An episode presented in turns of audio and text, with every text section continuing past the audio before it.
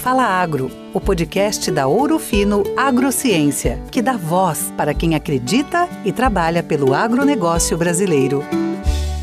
Olá, ouvintes, tudo bem? Sejam bem-vindos a mais um episódio do podcast Fala Agro, o podcast da Ouro Fino Agrociência. No programa de hoje, vamos trazer uma análise da nova safra brasileira de grãos que se inicia e os desafios desse novo ciclo produtivo.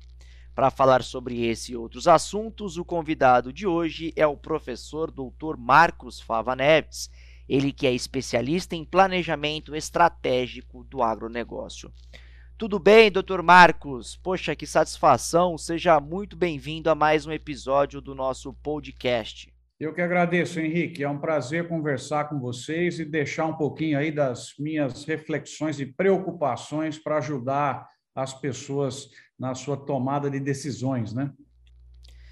Doutor Marcos, antes de falarmos sobre as perspectivas e os desafios da próxima safra brasileira de grãos, eu gostaria uh, de abordar rapidamente um pouco da situação atual de algumas culturas do agronegócio brasileiro que sofreram e ainda sofrem bastante com uma das maiores crises hídricas da história do Brasil. Qual é o impacto da escassez de chuvas e também da geada no potencial produtivo da segunda safra brasileira de grãos, a nossa safrinha e também de outras culturas, como por exemplo o café e a cana-de-açúcar? Henrique, uma tragédia o que aconteceu, porque nós estávamos para colher uma safra espetacular, graças a Deus a soja conseguimos concluir, colher sem grandes prejuízos. Teve veranico em uma ou outra região, mas ela veio bem. Mas aí essa seca pegou de cheio, principalmente o milho, a cana, a laranja, café, hortícolas e algumas outras culturas, né? Se a soja escapou, o milho levou uma porrada sem é, dimensões, uma coisa incrível, porque você veja só, a gente estava com a expectativa de produzir 109, 110 milhões de toneladas, e isso veio para 86, 87, ou seja, 22 milhões de toneladas desapareceram devido a esse problema grave. Isso impactou frango, suíno, impactou produção de leite, ovos, todo mundo que precisa de milho, né? Mas aí, o milho está aí, vai estar sendo colhido, a perda já é assimilada. Agora, essas outras culturas que você falou, que nós temos que ver o que vai acontecer. Que a cana, café, laranja, a perda é grande e ela não é só desse momento, né? ela interfere em produções futuras também. Então, essa é a grande preocupação do momento, o quanto que a cana do ano que vem já foi prejudicada com essa seca e essas outras culturas. A cana desse ano a gente já sabe, também um prejuízo brutal, de 600 milhões de toneladas, provavelmente para 530.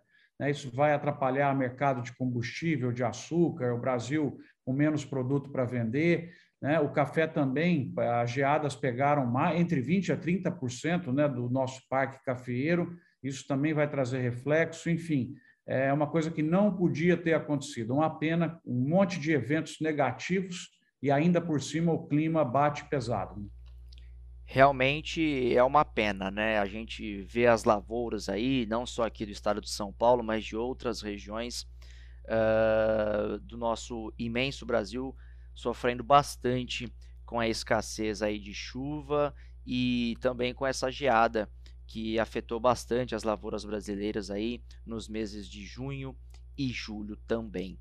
Agora, professor, nós estamos para iniciar um novo ciclo com a expectativa de uma safra brasileira de soja recorde, podendo aí ultrapassar a marca de 140 milhões de toneladas. Quais são os principais desafios dessa nova safra, além do clima que a gente já comentou aqui? Pois é, Henrique, antes de falar dessas expectativas, a gente tem que torcer para isso não acontecer. O que eu tenho escutado aí dos climatologistas é que aparentemente a, as chuvas vêm e vêm cedo e pode ser até que a gente consiga, com riscos aí em janeiro, de veranico, alguma coisa nesse sentido, mas consiga antecipar um pouquinho o plantio da primeira safra. Isso seria ótimo, né? O que, que a gente tem aí de perspectivas, para você ter uma ideia que bacana que é e como que isso também traz problemas, né? No caso da soja, nós vamos chegar provavelmente a 40 milhões de hectares, um aumento de 1,5 milhão de hectares em relação à safra que nós colhemos agora 2021. No caso do milho, o aumento vai ser de 800 mil hectares. Ele pula de 19,8 para 20,6 milhões. E o algodão também aumenta 200 mil hectares, né, de 1,36 milhão para 1,55. Isso posto, Henrique, a área nossa vai pular de 68,8 milhões de hectares para 71,4, podendo chegar a 74 na opção mais alta lá da Conab. Vamos trabalhar com essa opção média aí. Isso dá uma diferença diária de 2,5 milhões de hectares entre o 2021 e o 21-22, que é essa aqui de setembro, né, que a gente começa. Se você olhar para o 65,9 da safra 19-20, nós aumentamos em duas safras, Henrique, 5,5 milhões de hectares. Isso posto, dá essa situação toda que a gente está vendo aí de estresse na cadeia de suprimentos, aumento de custo de produção, aumento do preço do arrendamento e muitas coisas que são perigosas para a rentabilidade aí da agricultura. Então, é, que vem uma safra super grande, vem. A minha preocupação agora passa a ser um pouco mais com a rentabilidade dessa safra em virtude de um aumento muito grande de custo de produção, escassez de produtos, né, e, e, outros que a gente que eu citei aí para você. Então, é, esse estresse é, também nós tivemos substituição de culturas, é, o efeito ainda que está sendo carregado, que a gente já falou, das geadas e do clima, e imaginar, Henrique, que nós vamos ter esse monte de grão chegando, a capacidade de armazenagem não cresceu proporcionalmente, o transporte também não.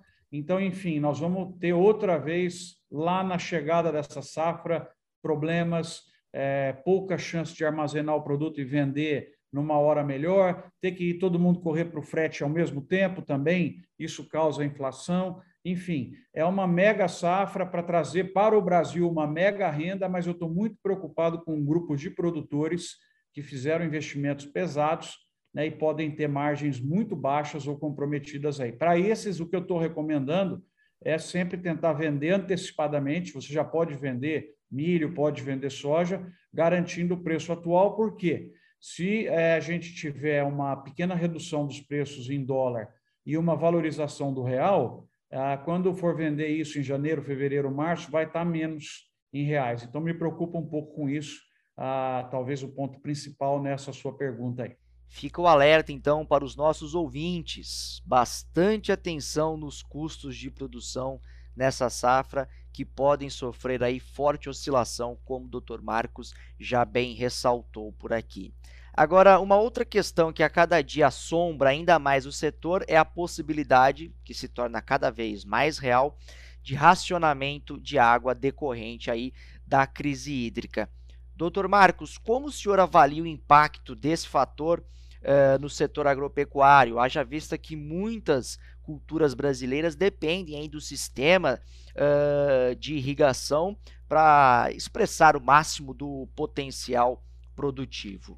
Muito, né? E torcer para que realmente a gente tenha bons volumes de água vindo agora a partir de setembro e outubro, para que esse risco seja minimizado, mas ele é um risco que vai permanecer porque como nós tivemos essa seca aí, estão dizendo maior dos últimos 40, 50 anos, não vai conseguir repor, mesmo com um bom regime hídrico, né? Nós vamos ficar passando aperto aí uns dois ou três anos, vai precisar de uns dois ou três anos bons para que a tranquilidade possa voltar.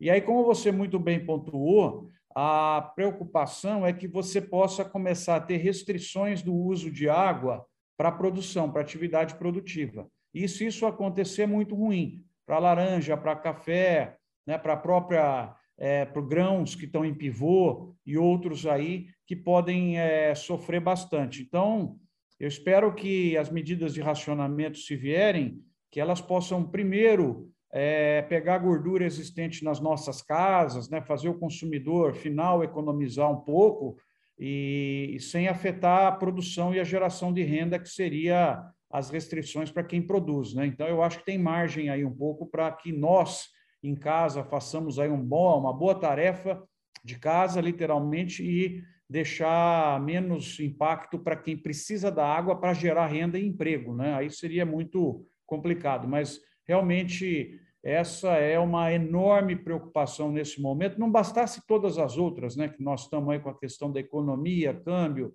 essa confusão aí na política, brigas entre os poderes, a gente ainda tem que olhar também a questão hídrica de uma forma muito preocupante.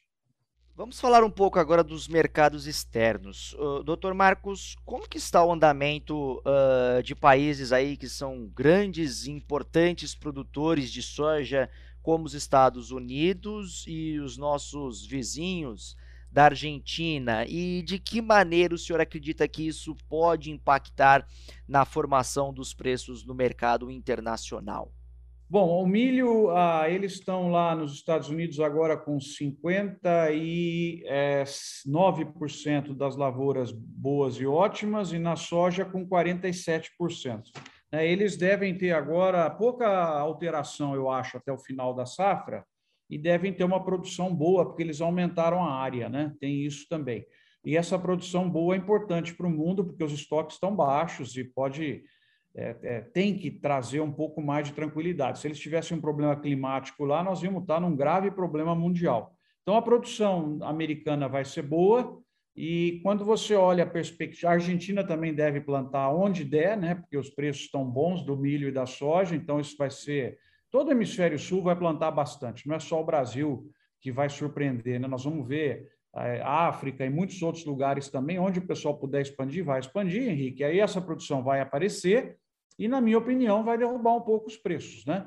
É, esse é o ponto aí. Se você olha lá para a Bolsa Americana, eles estão mantendo 13 dólares por bushel lá na soja, o milho também um pouquinho mais baixo, então eles estão acreditando que o preço não caia, vai permanecer como tal, cair um pouco. Eu acho que cai um pouco para cair até um pouquinho mais do que um pouco, como eu já falei lá na primeira resposta, porque eu acho que o clima vai ajudar e o hemisfério sul vai ter uma mega produção.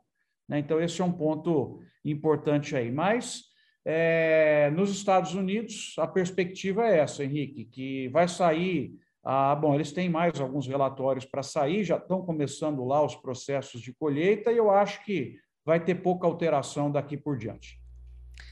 Doutor Marcos, ainda fazendo uma análise dos players internacionais, mas agora sobre a China, que é o nosso principal importador aí de produtos agropecuários, o principal parceiro nosso aí internacional no comércio internacional.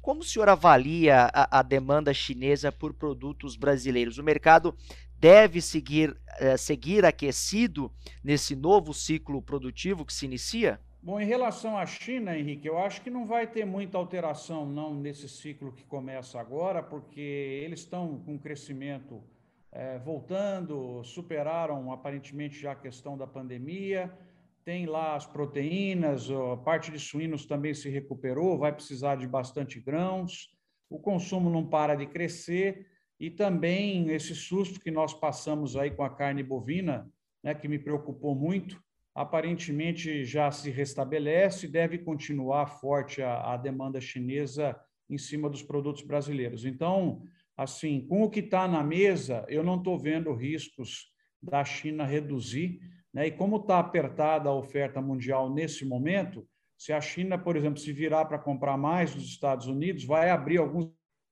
os americanos abastecem para o Brasil colocar os produtos. Então, assim, é, de demanda, é, eu acho que não tem nada que possa é, nos assustar muito, não. Até porque ah, mais do que foi o coronavírus, né? E a gente conseguiu seguir crescendo. Acho que é difícil surgir um outro evento desse, dessa magnitude. Então, eu acho que para a China estou confiante, sim, nos próximos anos. Tá certo, doutor Marcos. Com certeza a cautela é importante, ainda mais numa atividade é, que convive com tantos fatores externos, né? Que podem aí impactar bastante na produção e na rentabilidade do agricultor.